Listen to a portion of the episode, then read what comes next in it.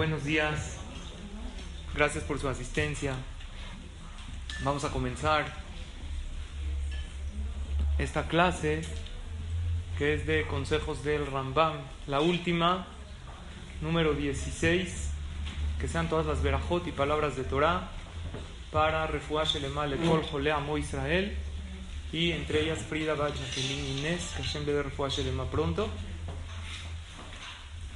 Quiero enviar un saludo a todos los que nos están escuchando por podcast en este momento. Y principalmente a un gran amigo, a Abdo Nagar, que nos está escuchando, que tengas pura verajá y atzlajá Bezrat Hashem.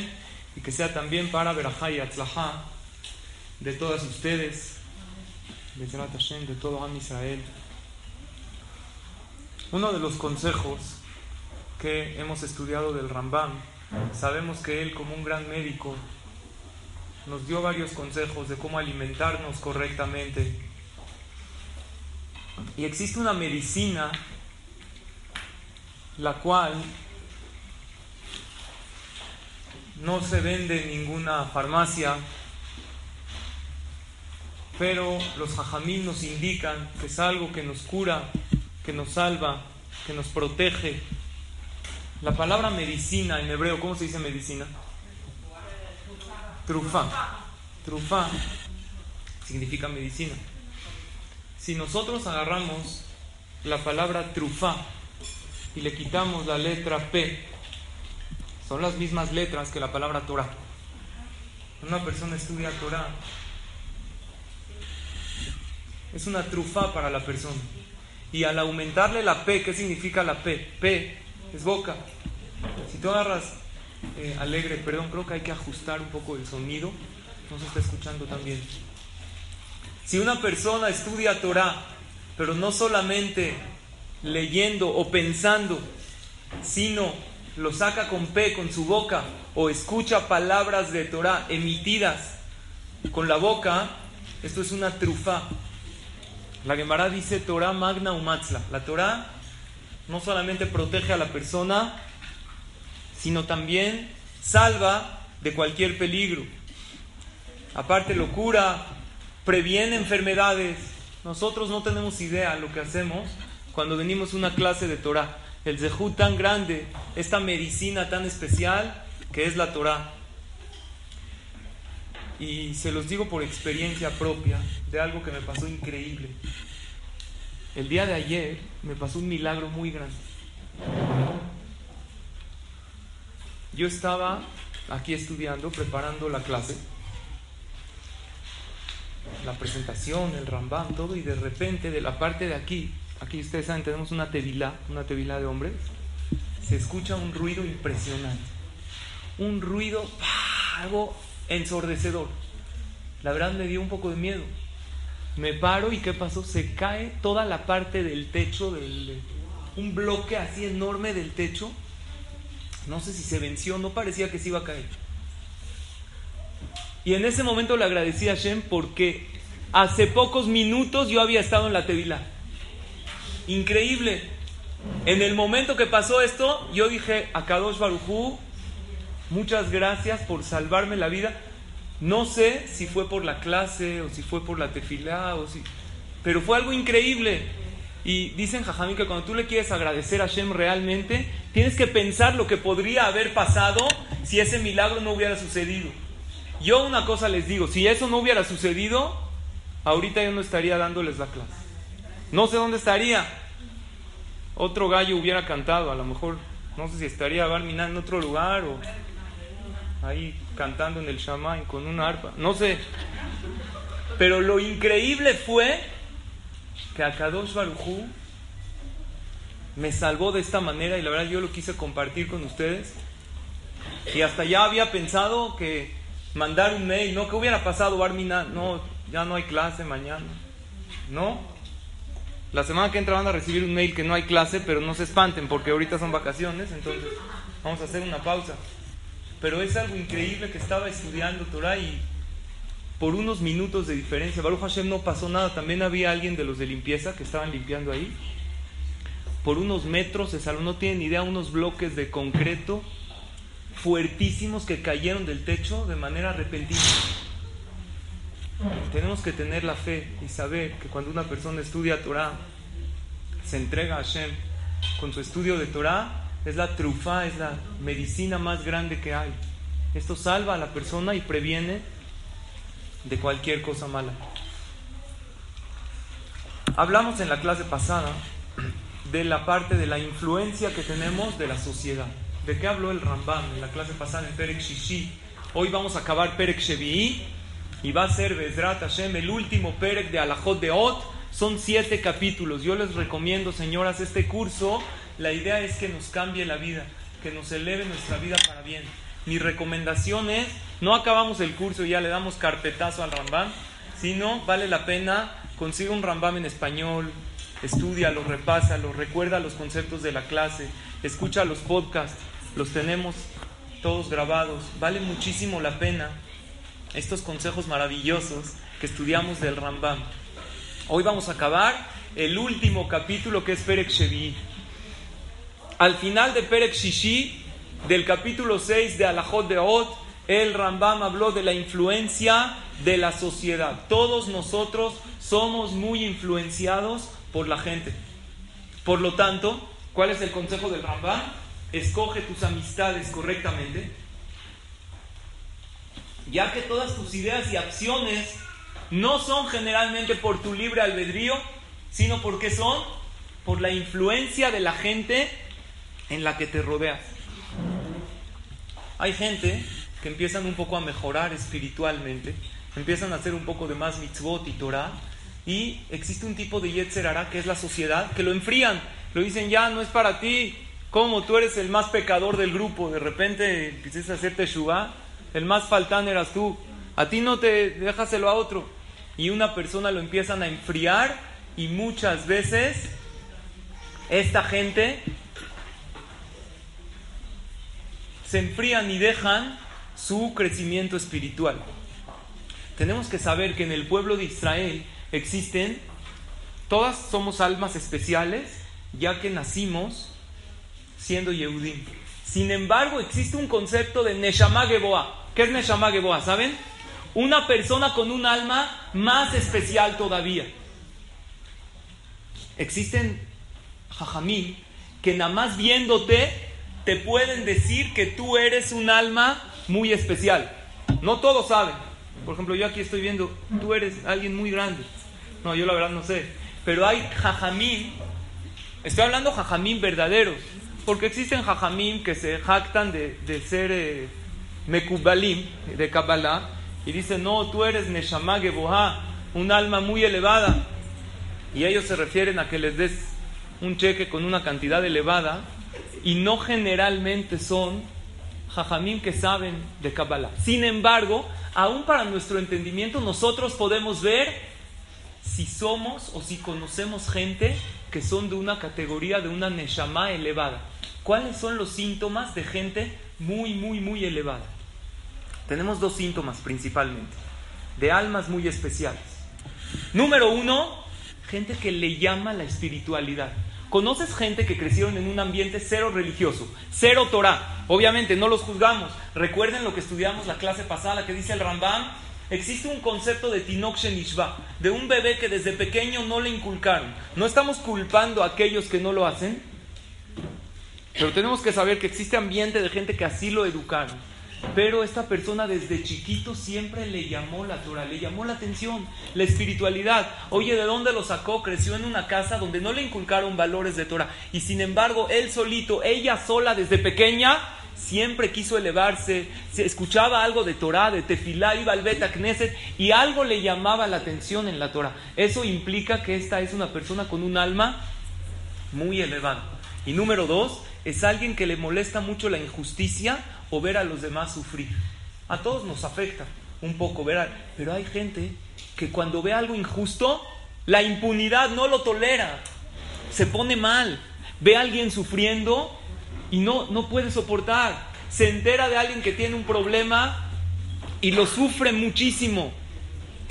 Gente que tiene estos dos síntomas, eso implica que tienen un alma muy especial y muy elevada, que está predispuesta a recibir muchísima espiritualidad. A estas personas que son de Neshamot Gebohot, gente muy elevada, les afecta menos la mala influencia de la sociedad, pero claro que sí les afecta. Entonces, ¿para qué sabemos esto? Para identificarnos. Si nosotros somos así, o tienes algún hijo, hija, que tenga estos rasgos de carácter, que por algo le llama la Torah, le llama algo la atención de las mitzvot, sin saber, sin que se lo hayan inculcado, sin que se lo hayan enseñado, es porque es una neshama que tiene, así como existen talentos físicos, ¿no? Hay gente que nació con un talento de cantar o de bailar o de atletismo. Es un talento innato que obviamente al desarrollarlo se hace más grande, pero es un talento con el cual uno nace. Existe también la tendencia al amor a la espiritualidad. Y es por eso que vemos de familias que nada que ver con Torah, un hombre, una mujer, algo les llamó que se apegaron. En el inciso 7, el Rambam nos habla, en el mismo capítulo 6, de una alajá un poco difícil de cumplir. Que dice así: Arroeja veroche el que ve un compañero que está pecando, está actuando mal. O olech bederech va, o que va en un camino negativo, no que está pecando, pero está yendo en un camino no correcto. No es un pecado como tal, como comer taref, como hablar la shonara, no Simplemente sus cualidades no son las correctas. Se está juntando con influencias negativas. Empieza un poquito, no es de que está súper metido en el vicio, pero uno que otro cigarro ya le está gustando. Empieza con el alcohol más de lo normal. Mitzvah le ahaziro le mutar. Tienes una mitzvah de regresarlo al buen camino. Esta es una de las mitzvot más difíciles de la Torah. ¿Saben por qué? Porque uno puede decir, yo con lo mío me arreglo. Pero ser responsable del otro es algo muy, muy difícil. Y hay que, hay que decirle, estás equivocado. Tienes que reprochar a tu compañero. Continúa el Maimón y dice, Sí. Si es que ya está en el, excelente pregunta, si ya está en el mal camino de manera tal que aunque le digas no va a cambiar, y ya sabes que está muy metido en el vicio o en los malos hábitos, y sabes que por más que le digas no va a cambiar, mejor no le digas. porque Así pierdes la influencia en él. No vale la pena gastar un cartucho por algo que sé que no me va a hacer caso. O hay veces lo hace más. Entonces hay que saber y evaluar. Pero dice el Rambam, cuídate mucho.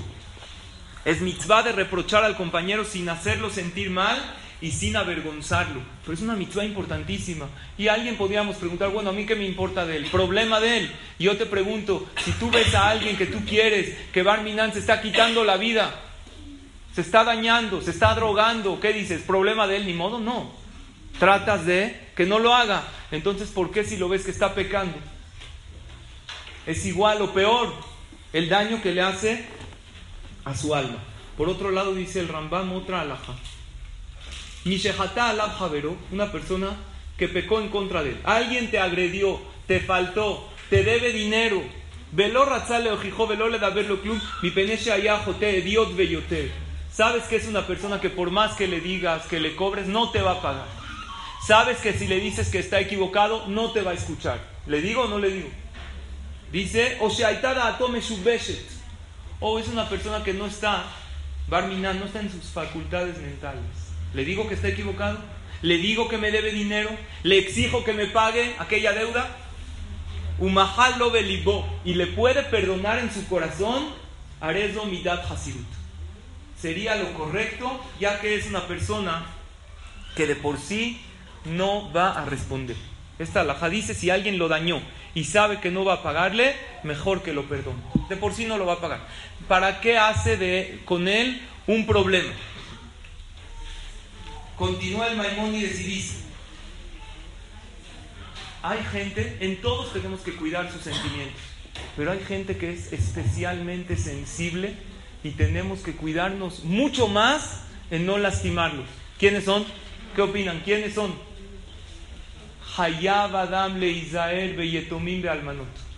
Dice el Maimónides, tienes que tener muchísimo cuidado en los sentimientos de los huérfanos y las viudas. Mi peneshen afsham shefalale meod, porque es gente muy sensible. Perdió a un padre, perdió a una mamá cuando todavía era joven, depende de ellos. Berruhan Nemuja, y su espíritu está quebrantado. No habla de un viudo. Un hombre viudo, por ser hombre, a veces tiene todavía más fuerza. Pero Barminan lo aleno, una mujer viuda, ¿cómo está? Está toda quebrantada, está triste.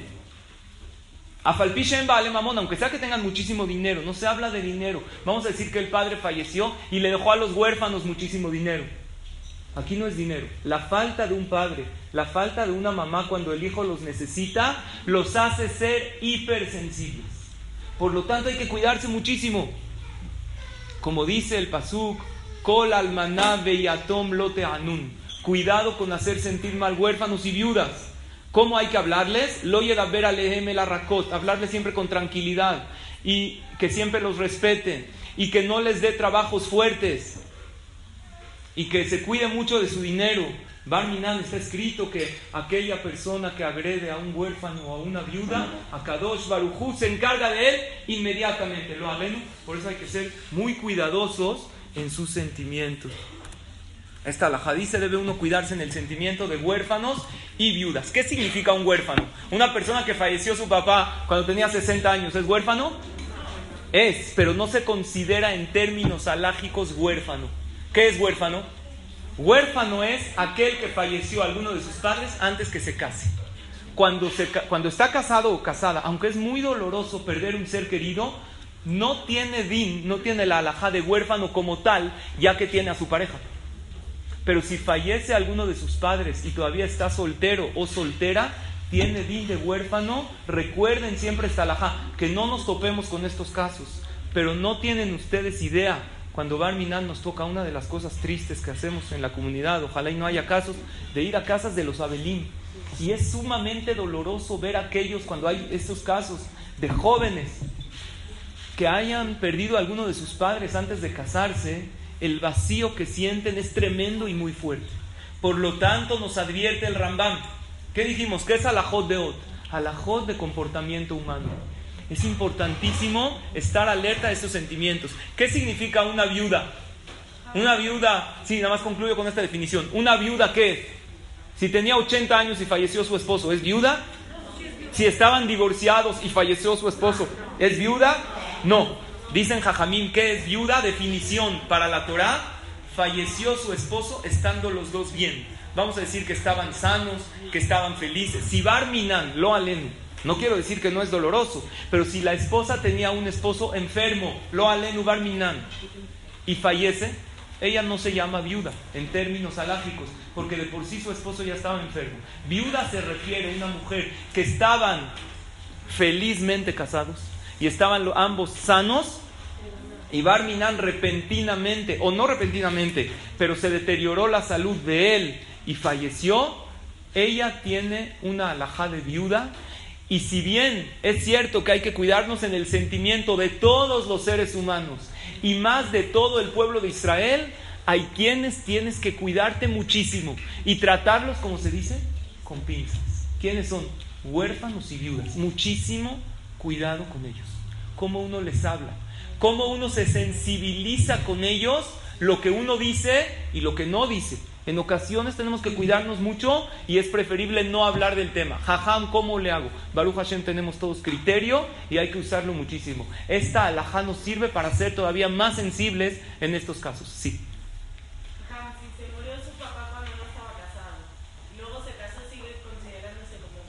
Excelente pregunta. En el momento que fallece su papá cuando no está casado, en ese momento se considera huérfano y en el momento que se casa ya no se considera huérfano porque tiene una pareja. Eso no quiere decir que el dolor no existe y nosotros tenemos que seguir siendo sensibles a alguien que pierde. Es un tema triste, pero como adultos y estamos estudiando este tema del Rambam, es importantísimo que sepamos cómo cuidar estos sentimientos. Pero si es buena tu observación, no se considera en este caso y Atom. Tenemos que saber algo muy grande, señoras. Cómo la Torah se fija en lo que son los sentimientos. Ustedes saben, los Ashkenazim usan talit, los hombres. ¿Desde cuándo usan el talit los hombres Ashkenazim? Desde la boda. Los sefaradim, ¿hay alguien aquí ashkenazí o no? ¿Sí? Ok, entonces no vamos a hablar más de los ashkenazim. No, a mí no. Yo estudié con ashkenazim cuatro años, me las sé todas, todas las costumbres. Los ashkenazim usan talit desde la boda. ¿Por qué? El talit se usa para sefaradim desde chiquito, es un niño que ya sabe usar el talit gadol, el talit que se pone, ya se lo pone en la tefilá. Para Ashkenazim, el talit se usa cuando es algo muy grande. El tzitzit katán que un hombre lleva en la ropa, ese desde pequeño, un niño desde los tres años que ya sabe ir al baño, es correcto educarlo que use tzitzit, tiene una gran mitzvah. Pero el talit para Ashkenazim se usa desde la boda. ¿Por qué? Por la kedusha que tiene, se lo pone por primera vez bajo la jupá y cada vez que se lo pone, él recuerda, yo soy un hombre completo gracias a mi esposa, gracias a esta maravillosa mujer que Hashem me ha dado. Ah, qué bonito, digan. Está padre, ¿no? Un Bajur, un Hatán, fue con Rabbi Israel Salante. Le dijo Jajam, mañana, Bezrat Hashem, mañana me caso. Le dijo, hoy es el día más feliz de tu vida. Le dijo, no, mañana me caso. Le dijo, por eso, hoy es el día más feliz. Aprovecha. No, eso no le dijo al Jajam. Le dijo, Jajam, mañana me caso, Bezrat Hashem. Y ya desde pasado mañana en la tefilá me pongo el talit. ¿Qué tengo que pensar al ponerme el talit por primera vez? ¿Qué pensó? ¿Le va a dar alguna cabana? El tzitzit representa 613 mitzvot. Los nudos, los hilos, tiene mucha protección. Piensa en la protección también para tu esposa.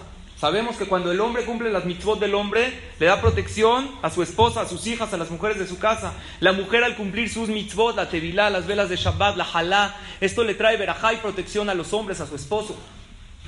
¿Qué tengo que pensar, Jajam?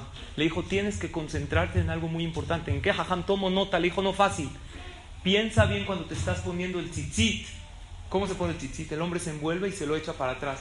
De no darle con el tzitzit un fitazo al que está atrás. Un tzitzitazo de esos, ¿ya saben? Cuando se lo pone así, está alguien atrás en el knis y le pega en el ojo. ¿Cómo, jajam? ¿En eso? Sí, claro. Concéntrate en eso. Esto es más importante que cualquier uno se pone el tzitzit, está súper concentrado, le pega al de atrás con el tzitzit y el otro, ¡au! Y tú volteas, oye, ¿qué te pasa? ¿Qué? O sea, todavía lo ves mal. Tú le pegaste. Antes de hacer las mitzvot, cuídate no atropellar a los demás en tu camino a hacer las mitzvot. Esto es lo más importante. Y esto es la idea del Rambam en este concepto. Pasamos al capítulo 7 y último de Alajot de Ot. En este último capítulo el Rambam habla de lo que nos debemos cuidar al hablar y principalmente al no hablar. Al principio habla del tema de regilut, amerragel bajavero, una persona que habla regilut. Regilut significa cualquier comentario que provoca odio, transgrede una prohibición grave de la Torá, que dice Lotelech Rajil Beameja, y sobre esto, dice el Rambán, continúa, se han destruido familias, se han destruido matrimonios, sociedades y amistades. Y después habla de la Shonara, un tema tan hablado, que tanto lo escuchamos. Estamos en el mes de Tamuz. En este mes, ya no se oye, ¿verdad? En este mes hay que cuidarse principalmente, tanto Tamuz y Ab, en todo lo que es la Shonara. Recordamos en este mes de Tamuz y Ab la destrucción de nuestro querido Betamigdash, que esperemos pronto se reconstruya. Y principalmente debe uno cuidarse del tema de la Shonara, que según el Jafetz Haim fue el motivo de la destrucción. El Rambam dice algo fuertísimo. Está cañón. ¿Lo quieren escuchar o puedo hablar abierto? ¿No se espantan? ¿No se van? Ambruja Jamim. Shalosh. Cierra la puerta, por favor. No quiero que nada. Está fuerte lo que vamos a decir. Shalosh Averot Nifraim Minadam Baolam Ven lo Hay tres pecados que Akadosh Baruchu castiga, no me gusta la palabra castigo, son consecuencias que Hashem da. Dios no castiga, son consecuencias de nuestras acciones. Hashem en este mundo y aparte pierde su parte en el mundo venidero. Abodazara, lo que es idolatría, Giluy Arayot, inmoralidad, relaciones prohibidas, Beshefihud y asesinato. Estas tres, Averot, Akadosh Baruj las castiga en este mundo y también después de 120 años, Barminan. Asesinato no se refiere a matar al otro. Sabemos que avergonzar en público es Barminan como asesinar. Belashon hará que negue kulan. Pero lo que es hablar la hará, hablar mal del otro, equivale a idolatría, adulterio y asesinato. Vamos a decirlo, pensé ponerlo de manera positiva, para que se nos grabe mejor. Tres mitzvot Hashem las paga en este mundo y en el venidero. ¿Cuáles son esas tres mitzvot? Número uno, no hacer idolatría. ¿Qué es hacer idolatría? Hoy en día nadie se va a posternar a un ídolo, pero no creer en ninguna fuerza fuera de Hashem. El hecho de no creer en nada, sé que tengo que ir al doctor, sé que tengo que esforzarme para mi parnasá, pero sé que hay una fuerza que todo lo maneja, eso es una mitzvah de creer en Akadosh Baruch Cuidarse de inmoralidad, un hombre, principalmente el hombre, cuando se cuida de no ver lo prohibido, cuando se cuida de tentaciones, me refiero prácticamente inmorales, todos entendemos, este hombre cumple una mitzvah. Y cuidar el honor del prójimo, que es válido a darle vida. Si avergonzar es Barminan como matarlo, asesinarlo, el cuidar su honor es darle vida. Y el evitar hablar mal, al revés, el cuando una persona quiere hablar mal y lo evita y se muerde los labios y dice, ¿para qué hablar mal del compañero? Y están todas platicando y tú tratas de cambiar la conversación de la Shonara o simplemente te paras y te vas. Siempre hay pretextos para irte. ¿Cuántas veces nos paramos de una mesa porque tenemos que contestar una llamada o simplemente me voy a parar? Hazlo en el momento que no puedas cambiar la conversación que están hablando la Shonara y tú no quieres participar. Equivale a todas las anteriores. Vean qué grande es el evitar hablar mal de los demás. El Rambam cerró todos sus siete capítulos de Ilhot de Ot con el tema más importante que es cuidar que el habla, cómo uno se expresa. Y finalmente acaba con el tema de Abak la Shonara, ya hemos platicado de eso, de lo que son derivados de la Shonara, hacer gestos.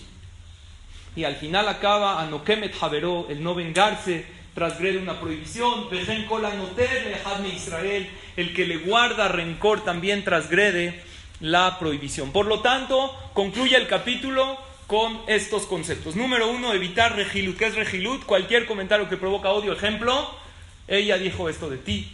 Decirle una a la otra, no sabes lo que ella habló de ti. Oye, ¿no te invitó a la fiesta? Qué feo. Y tú la calientas todavía. En la escuela de chiquitos, cuando así querías que haya bronca, ¿qué hacías? Ya, está aburrido en el recreo. Vas con el otro que le dices, uh, ese uh, genera pleito así, uh, yo que tú, le parto el hocico. Entonces se arma ahí, eso es regilut. O cuando hubo una reunión, si la aceptamos en el grupo o no, y tú le dices, ella votó para que tú no entres al grupo. Esto que se llama regilut. Por lo tanto, tenemos estos valores maravillosos que nos dice el Rambam. Quisiera que observemos esta imagen muy interesante que habla de comportamientos de personas exitosas y personas fracasadas. Son cosas que dice el Rambam. El exitoso tiene unos hábitos y el fracasado tiene otros. La gente piensa que el exitoso actúa positivo porque es exitoso y el fracasado como le va mal, todo lo ve negativo. Sin embargo, es al revés. Cuando actúas positivo, eres exitoso. Cuando actúas negativo y ves todo negativo, entonces empieza la persona a fracasar. Vean qué interesante. Las personas exitosas sienten gratitud, perdonan, se responsabilizan de sus propios errores, felicitan, hablan de ideas, quieren que los demás sean exitosos, aportan información y transpiran alegría. Eso quiere decir irradian alegría. Y por otro lado, las personas fracasadas, las que las cosas no les salen, encuentran que tienen derecho. En vez de sentir gratitud, hablan de sus derechos. Yo merezco, no me dio, en vez de perdonar, guarda rencor en su corazón. Lo que dijo el Rambam, esto lleva a la persona al fracaso. Es veneno que no te favorece en nada tenerlo en tu corazón. En vez de responsabilizarse de sus propios errores, culpan a los demás y a las circunstancias. ¿Sabes por qué no lo logré? Por él, por ella, por esta situación. En vez de felicitar, critican. En vez de hablar de ideas, hablan de las personas, lo que se la sonará. En vez de querer que los demás sean exitosos, desean el mal secretamente. No lo dicen, pero por dentro les molesta que alguien tenga éxito. En vez de aportar información, la esconden. No dicen ciertos datos para qué? Para que él no tenga éxito. Esto lo sé yo solamente. En vez de transpirar alegría, exhalan amargura. Esta persona contagia de amargura. Y él te dice, es que como estoy no me va bien, estoy así. Y es al revés. Como estás así, no te va bien. Y cuando estás positivo, las cosas caminan de manera increíble. Por eso pusimos abajo, aún es tiempo, analízate, corrígete y cambia. Analiza bien esta imagen, estos valores que el Rambam nos trae. Obviamente trajimos varios consejos al principio de alimentación que sería muy correcto que los repasemos. Hablamos de alimentarnos correctamente, alimentarnos siempre de manera con cosas naturales. Y muchas veces, por ese remordimiento que estamos rompiendo la dieta o desobedeciendo las instrucciones de la nutrióloga, ¿qué hacemos? Comes de todo, pero eso sí, coca light. ¿No? ¿Conocen esta imagen no? Vean qué torta se va a echar. Pero por favor, una coca light. No vaya a ser. ¿Qué nos aconsejó el Rambam cuando estudiamos el capítulo de alimentación? Siempre apégate a lo que es la alimentación natural. Hoy en día tenemos muchísimos sustitutos de alimentación porque la persona quiere comer cosas dulces, quiere, pero no quiere engordar. Ya hemos dicho que la felicidad de una mujer no es tener a alguien increíble, un príncipe azul. El príncipe azul no hay. La única manera de tener un príncipe azul es asfixiarlo hasta que se haga azul. Pero en realidad no existe otra manera. ¿Están de acuerdo? La felicidad es comer sin engordar. Eso sería algo maravilloso vi esta imagen que me llamó mucho la atención que dice, ¿en serio piensas que por ser más light puedes comer más? Los, las bebidas que dicen sin azúcar, por lo regular contiene otros endulzantes iguales o peores. Ya habíamos hablado en otras ocasiones cuando dimos la clase de la tristeza, la depresión, que está comprobado científicamente que todos los endulzantes artificiales provocan también depresión. Entonces por eso sería lo correcto que le bajemos o que los anulemos por completo. Si no quieres, primero que todo, poca azúcar no nos hace daño. Y aquella persona que le gusta que le vaya bajando un poquito a todos los endulzantes artificiales que no aportan mucho al cuerpo, sino lo contrario. Existen lo que son los edulcorantes artificiales, que estos, que son los endulzantes. No creas que por comer light puedes comer más. Estos endulzantes retienen líquidos, aumentan el apetito y el antojo y acidifican el organismo. Hay veces por comer light, ¿qué nos sucede? Comemos todavía más.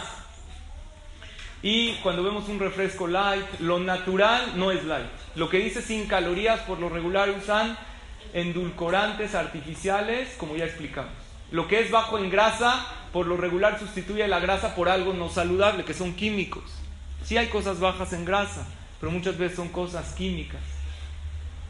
Lo empacado y altamente procesado contiene ingredientes químicos que promueven el almacenamiento de grasa e intoxican el organismo. En síntesis, quien debe sentirse ligero eres tú, no tus alimentos. Por lo tanto, esto es un concepto que ya lo habíamos hablado para que tengamos presente todo el tema de la alimentación, de alimentarnos sanamente. Ahorita viene temporada vacacional y uno como que se permite, ¿sabes que Ahorita son vacaciones, bajaré algunos kilos, me destrampo un poquito y después recupero. El que, pero el que es sabio sabe, es tu cuerpo, es tu salud. Hashem te dio un cuerpo para que lo sirvas a él, para que estés sana. Sí se vale darse un gusto, pero no, Barminan, hacerse daño al cuerpo.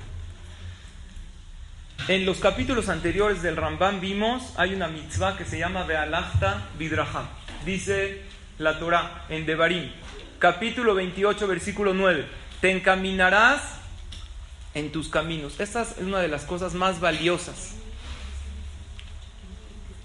¿Para qué el Rambam aquí tiene una novedad muy grande? ¿Qué significa te encaminarás en los caminos de Akadosh Baruj Nos explicó el Rambam que eso es tener un equilibrio perfecto en las cualidades. ¿Cuál sería el camino de Hashem? Si yo le pongo al Waze, el camino de Dios, ¿a dónde te lleva? Yo creo que a la clase de aquí, de Charles Simha. Espero. ¿Cuál es el camino realmente de Akadosh Baruch El Rambam nos enseña, el camino de Hashem es el camino del medio que le llama Shvil Azahab, el camino de oro. Ser equilibrada en nuestras cualidades. Estamos haciendo un resumen de lo que hemos visto durante este curso. Lograr crear hábitos buenos porque de todo te haces hábitos. Puedes tener lo bueno y lo contrario.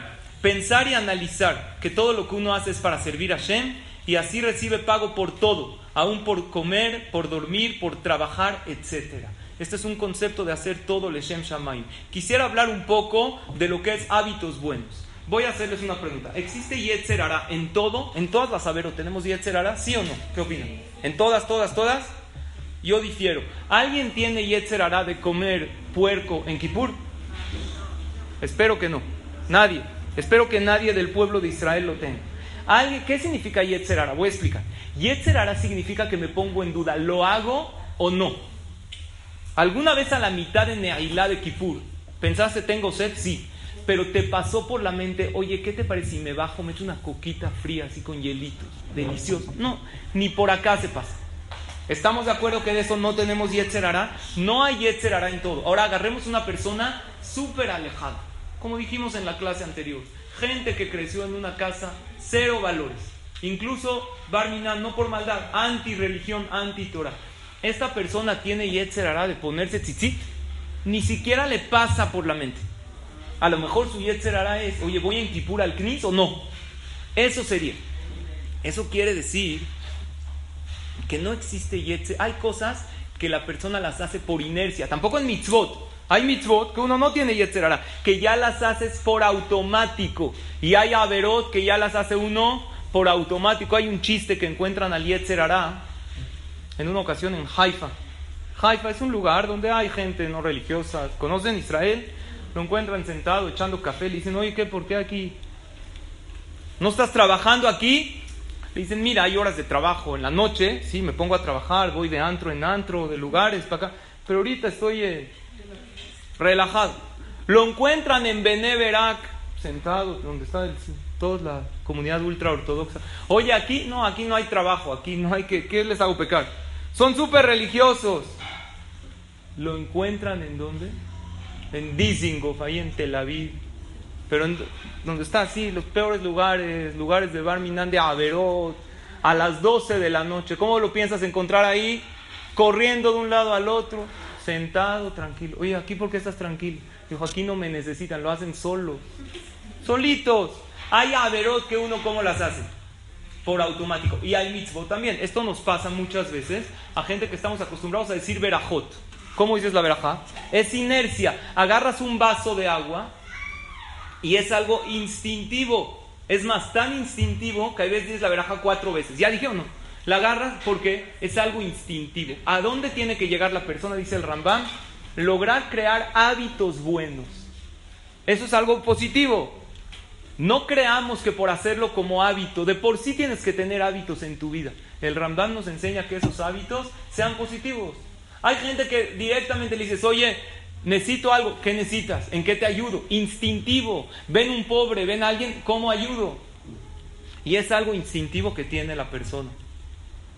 Y lo principal que nos dice el Rambam, cómo analizar que todo lo que uno hace es para servir a Shem y así hacerlo Leshem Shamay. El que actúa Leshem Shamay, todas sus acciones las hace para servir a Kadosh Baruchú, recibe pago y recompensa por todo incluso por comer, por dormir. Comer es una mitzvah. Si estoy comiendo por placer, no.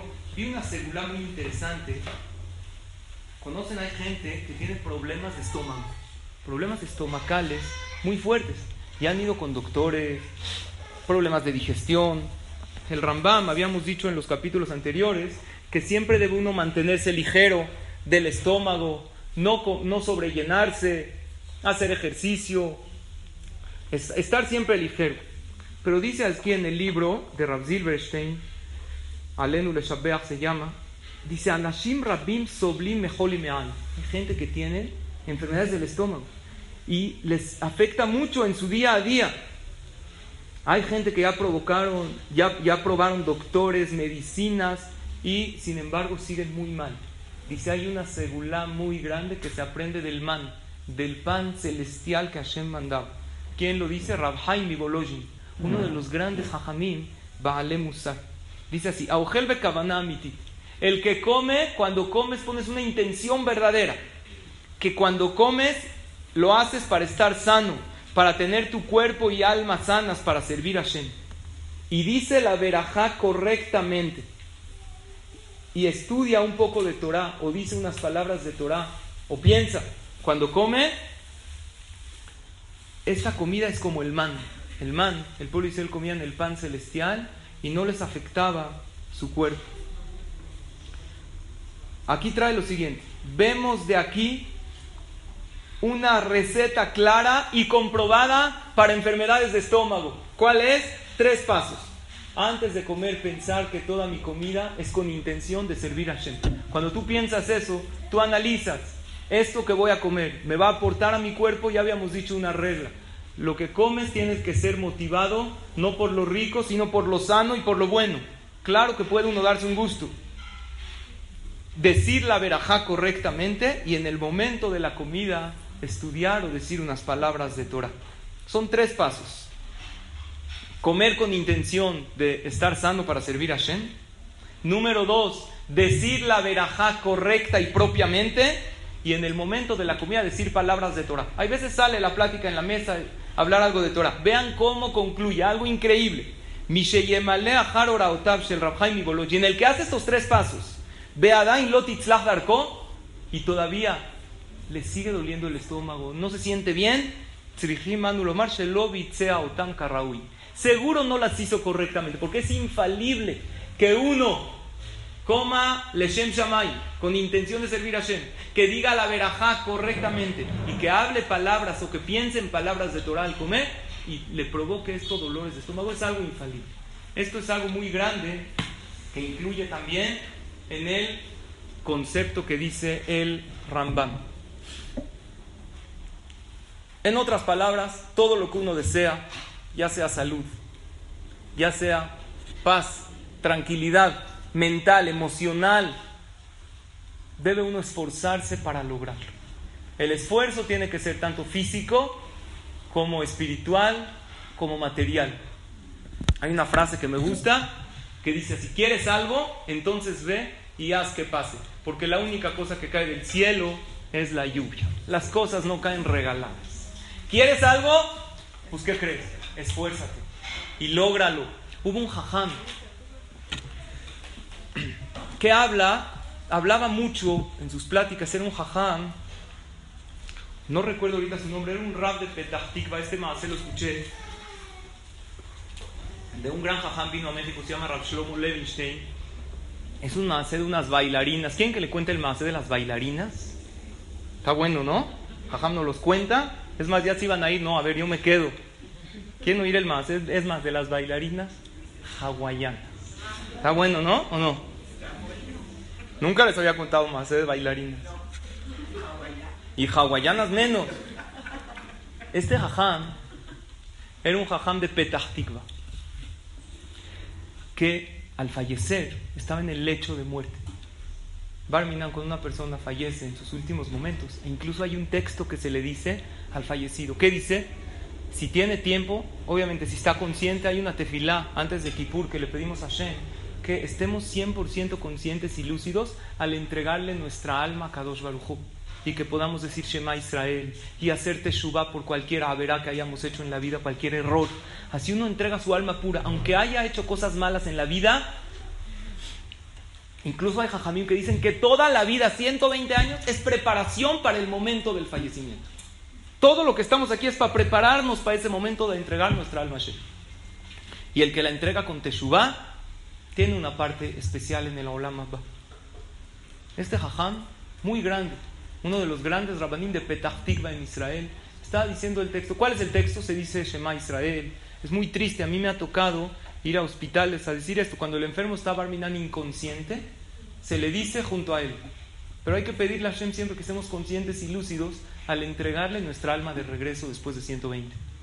Shema Israel, se dice vidú y confesión, alenu le hay una tefilá de agradecimiento a Hashem por la vida que nos dio y le pedimos a Hashem en ese momento que el fallecimiento sea acapará por todas las averot que hayamos hecho en vida y nos vamos a parar al juicio final, al juicio celestial. Este jaján tan grande dijo el Shema, dijo todo. Y antes, agonizando, ¿saben qué frase dijo? Traigan los boletos de las bailarinas. Su hijo estaba presente. También un jajam. ¿Qué, papá? Traigan los boletos y los boletos de las bailarinas hawaianas. Por favor, tráigamelos, pero ya. El hijo no sabía, ¿qué hago? ¿Qué bailarina? En ese momento el padre fallece. ¿Saben qué? Fallece, le entrega su alma. Qué disgusto y qué angustia para su hijo. Que su papá, un jajam tan grande, en vez de morir con Shema Israel, con palabras de Torah, haya fallecido con unas palabras de las bailarinas hawaianas. ¿Qué pensaron los hijos? Hazit, a lo mejor en el último momento de su vida, perdió la lucidez, no tuvo el zehut de entregar su alma a Shem. La verdad era un dolor muy grande, un jajam tan grande que haya fallecido así, pero bueno, no se puede juzgar. Pero ¿qué habrá pensado? También a uno se le va la onda. Pero hablar de las bailarinas hawaianas en el momento de que del fallecimiento, está cañón. Estaba muy intrigado. Le preguntó a uno de sus más allegados, un chamosh que estaba con él años. Le dijo, me da mucha pena, no había nadie más que los hijos presentes. Y la verdad estamos muy angustiados que nuestro padre haya fallecido de esta manera. Le preguntó después del Shiva. Dijo, ¿de verdad eso dijo? Te voy a contar lo que pasó hace muchos años. Es más, tú no habías nacido todavía. Hace muchos años llegamos a Petah Tikva, era una ciudad nueva prácticamente en Israel. Y la yería, el municipio, para poder inaugurar la ciudad, trajeron un show de bailarinas hawaianas para que la gente vaya y se deleite. Pero el show, ¿qué día era? En Shabbat Kodesh. Entonces iba a provocar, número uno, Hilul Shabbat. La gente iba a ir. Número dos, el hombre debe cuidarse sus ojos. ¿Qué dice la Torah? Velota turu ajarele El hombre no debe ver cosas inmorales. Hay gente que lo ve como un extremismo. Sin embargo, no es así. Un hombre que se respeta a sí mismo y respeta a su esposa. Y se cuida los ojos. No es extremismo, es al revés. Es digno de admiración que cuida lo que no debe ver por el respeto a la mujer que tiene. El jajam no sabía qué hacer. Él está ahí empezando la Torah del lugar y van a hacer un show de bailarinas hawaianas en Shabbat. Se le ocurrió una idea dijo, voy a comprar todos los boletos. ¿Para qué? Para que nadie vaya. Habla Ticketmaster. ¿Cuánto cuestan los boletos? Tanto. No, ¿Cuántos lugares hay? Había cientos, cientos de lugares ahí en uno de, los, de las plazas del lugar. Consigue el dinero, le pide a uno, al otro. Dijo, vamos a hacer una gran mitzvah. Para que nadie vaya a este evento en Shabbat. Va a provocar Si se inaugura una ciudad, vamos a inaugurarla con Torah, con mitzvot. Se, se vale recrearse. El yudí tiene que recrearse y se vale salir y puede uno ver bailes, puede, hay, hay maneras permitidas, todo es permitido, hay que buscar la manera permitida en la Torah y menos en Shabbat. Shabbat, que es un día de espiritualidad, de estar con la familia, no de ver shows de baile. Entonces, habla a Ticketmaster, consigue el dinero, dice, por favor, me da todos. ¿Todos? Sí, claro, aquí está mi tarjeta, ¿qué otro? ¿Qué les va a hacer? No se preocupe, yo les voy a distribuir, yo soy aquí el rabino de la ciudad. Compra todos los boletos, le dieron todas las entradas. La gente empieza a hablar. El público no observante. Ya se agotaron. Ya, se agotaron, pues no vamos al show. Lástima, para la otra que hagan Llegan las bailarinas el día del show con sus faldas de tiritas, ¿cómo se llama? Así de así. ¿No? ¿Sí son o no? Yo nunca he visto, ¿eh? Y con eh, plantitas, ¿no? ¿Y quién creen que hay en el, eh, en el, en el show? Ni una persona. No hay nadie. Dijeron, pues ya, nos vamos, ya les contrataron, les pagaron. Nunca les había pasado, era un show increíble. El hajam estaba satisfecho con su logro, que logró que la gente no peque en Shabbat. Se acercaron sus alumnos que él dijo, hajam, con todo respeto, no actuó correctamente. ¿Por qué? Porque usted compró todo, consiguió el dinero, cientos de miles de pesos, no sé cuántos miles de shekalim, pero con eso usted no va a lograr parar el, lo que se va a hacer. El día de mañana van a hacer otro y otro que usted va a lograr parar todo. dijo, mira, no sé, a lo mejor tienen razón, lo pusieron a duda. Este jajam fue con el Hazonish, era el jajam principal de Neverat. Dijo, a ver, jajam, yo compré todos los boletos de las bailarinas para que la gente no vaya. Y me están diciendo mis alumnos que a lo mejor hice mal. Le dijo, estos boletos de las bailarinas son tu entrada a la Olam Ese es tu pase al mundo venidero, porque, oye, pero si luego pecan, no importa, todo el que evita que un Yehudí peque hoy, ya merece. Tú no evitaste que un Yehudí peque hoy, evitaste que los Yehudim no pequen, varios Yehudim, cientos, este Shabbat, a lo mejor después van, después van, tú no eres responsable, pero hiciste lo tuyo, esto es tu entrada a la Olam Este Jajam nunca, este acto de heroísmo, no se lo contó ni a sus propios hijos, pero guardó estos boletos de las bailarinas. ¿Para qué? para que Bezrat después de 100, obviamente no los necesita, los actos están registrados. Sin embargo, él quería tenerlos en ese momento como una manera de manifestarle a Hashem ese Zehut. Aunque habían pasado más de 40, 50 años, él lo tenía presente. Y dijo, este es mi Zehut para el Olama. ¿Qué vemos, Rabotai? Vemos algo interesante. No hay logro sin esfuerzo.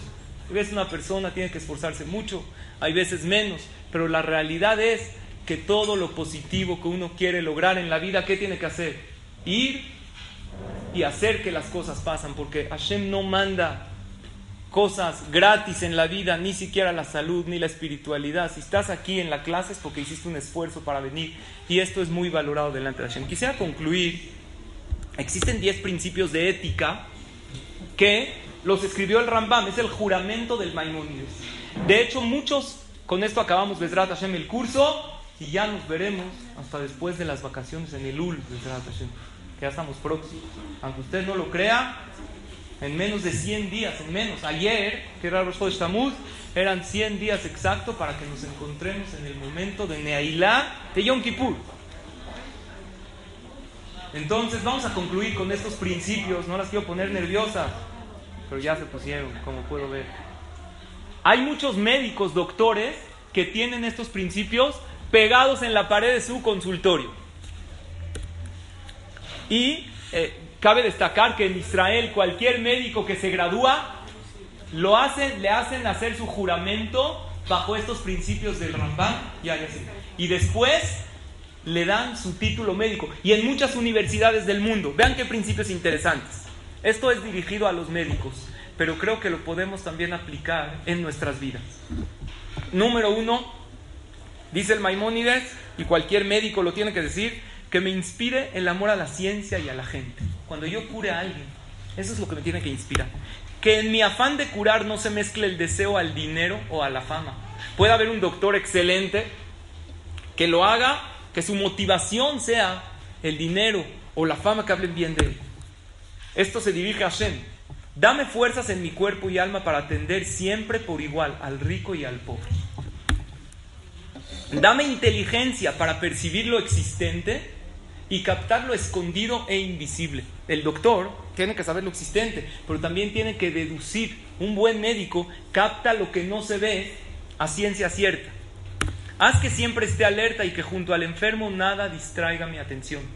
El doctor cuando está con el enfermo tiene que olvidarse de todos los casos, incluso de sus propias cosas, y meterse al 100% a él. Esto es lo que le pedía el Rambam Hashem antes de cada consulta. Que mis pacientes confíen en mí y obedezcan mis prescripciones. Aleja de ellos falsos curanderos y malos consejeros. ¿Cuánta gente no obedece al doctor? Porque no, está muy caro, mejor tómate esto. No estoy hablando que hay curanderos buenos, pero hay falsos, hay malos consejeros. Un principio muy importante, dame humildad para aprender de médicos más grandes y fuerza para que no me afecten las críticas de los tontos y envidiosos. Cuando yo no sé algo y hay un médico más grande que yo, ¿y esto quién lo dijo? El Rambam, que era el doctor más grande que hubo. Y por último, ayúdame a saber, perdón, ayúdame a saber que no lo sé todo. Dame fuerza, tiempo y voluntad para aprender y avanzar cada día más. Tres cosas. Dame fuerza, dame tiempo. Hay veces uno quiere avanzar en la vida, pero no tiene el tiempo o no lo encuentra. Y voluntad y querer avanzar y aprender cada día más. Estos bonitos principios, cada doctor en Israel en todas, y sabe, ustedes saben, en Israel la medicina avanzadísima. Les dan este juramento y lo tienen que manifestar delante de todos antes de recibir su título médico. Y en otras universidades en el mundo así lo hacen. Pero yo quisiera adaptar estos principios a nuestra vida personal, que probablemente no somos médicos, pero todas somos educadoras, todas somos ejemplo para alguien.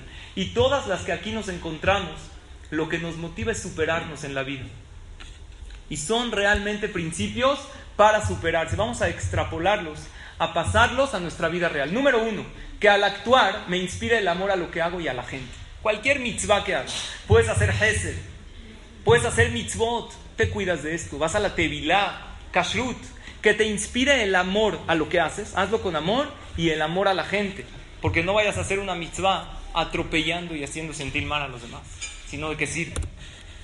Que en mi afán de superarme no se mezcle el deseo al dinero o a la fama. Hay veces una persona se supera porque con esto a lo mejor puede lograr algún puesto que le reditúe algún dinero. O fama de tzadik o de gente de Hesed, mira cuánto ayuda. Dame fuerzas en mi cuerpo y alma para atender y alegrar siempre por igual al rico y al pobre. ¿Cuántas veces queremos alegrar, queremos atender? Pero si no es de mi círculo social, la verdad el trato es un poco diferente. Aquí le pedimos a Shem que no sea así. Dame inteligencia para percibir lo existente y captar lo escondido e invisible. ¿Cuántas veces en la vida tienes que aprender a intuir?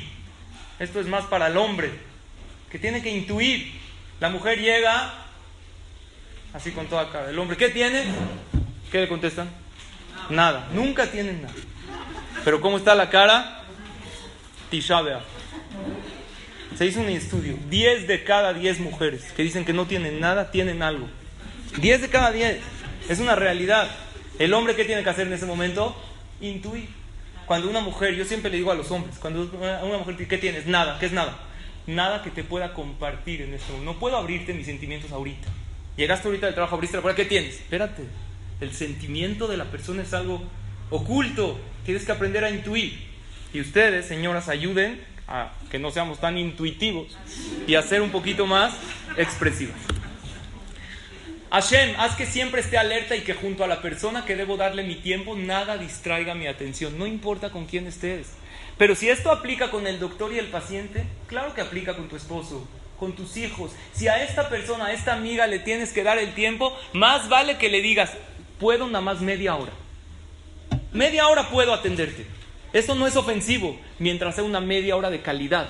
A una hora que te estés parando, contestando el chat, el teléfono, el otro siente, no me diste esa calidad de tiempo. Y puedes estar dos horas y esa persona preferiría 20 minutos de calidad. Hazlo con tus hijos y con las personas que les necesitas dar tiempo. Que mis hijos confíen en mí, así como el doctor, tú eres doctora de tus hijos y obedezcan mis prescripciones. Aleja de ellos falsos amigos y malos consejeros. El principio también aplicado en nuestra vida, dame humildad para aprender de sabios más grandes. Si hay alguien que sabe más que yo y me da algún consejo. Y fuerza para que no me afecten las críticas de los tontos y envidiosos. Y por último, Hashem, ayúdame a saber que no lo sé todo. Dame fuerza, tiempo y voluntad para aprender y avanzar cada día más. Creo que es muy bonito poder concluir este curso con estos principios del Rambam, que si bien él los escribió para la medicina, los aplicamos para nuestra vida. Pues con esto concluimos. Yo les quisiera decir que para mí ha sido una gran enseñanza. Tenemos 16 horas en, el podcast de consejos maravillosos. No cada clase maravillosa, cada minuto de la clase casi pueden haber consejos que si adoptas uno, diez, a lo mejor durante estas 16 clases vimos cientos de consejos. Si agarras 10 de ellos tu vida va a cambiar significativamente para bien. Había un jajam que cuando le ofrecían un shidduch para sus hijos y todavía no llegaba el mes de Lul, decía, espérame a Elul, por, porque sé que en el mes de Lul las puertas del Shamaim están abiertas para poder rezar, para poder pedir por ellos. Estamos Tamuz, después Ab, son dos meses que debemos de trabajar en las relaciones interpersonales, en unirnos para poder llegar al mes de Elul, que nos vamos a ver en la próxima clase, para ahí unirnos con Akadosh Baruchu. Había una persona que le preguntó a un jajam en una página de internet que me gusta mucho consultar, de Rambel Tziot le preguntó jajam, mi esposa, cada que le digo de una mitzvah, él es un hombre, va a clases de Torah, cada que le digo de una mitzvah, otra me lleva la contra, en todo. Había uno le preguntó a su esposa, ¿por qué siempre me llevas la contra? No es cierto, no te llevo la contra en todo, ¿por qué dices Así, una vez llegó tarde. Le dijo, oye mi vida, ¿de dónde vienes? No es que fui al CNIS a una clase, ¿de qué era? Es que ahí nos hablaron de la clase, cómo hablarle bonito al esposo. Ah, sí, ¿qué te dijeron? ¿A ti qué te importa, desgraciado infeliz? No capta los mensajes. Le dijo Jajam, ¿qué hago? Para explicarle a ella para que haga una mitzvah. Le dijo, en realidad la tefilá puede ser pero espérate a Jodesh Arrahamim, al mes de la piedad, al mes de Selijot, al mes de Lul, y ahí pídele para que tu esposa se le abra el corazón y haga teshuva. Lo mismo digo yo. Estamos ahorita en este momento como última clase para despedirnos de la temporada vacacional con hermosos consejos. Llevémoslos a cabo en nuestras acciones, en nuestro corazón, y pues la próxima ya vamos a estar delante del Rey, delante de Akadosh Baruj en puertas de día del juicio de Rosh Hashanah y es lo que nos llevamos de tarea, estos principios bonitos del Rambam, que en realidad agradezco a todas su presencia, su asistencia, su participación y su atención. Ha sido un honor compartir con todas ustedes.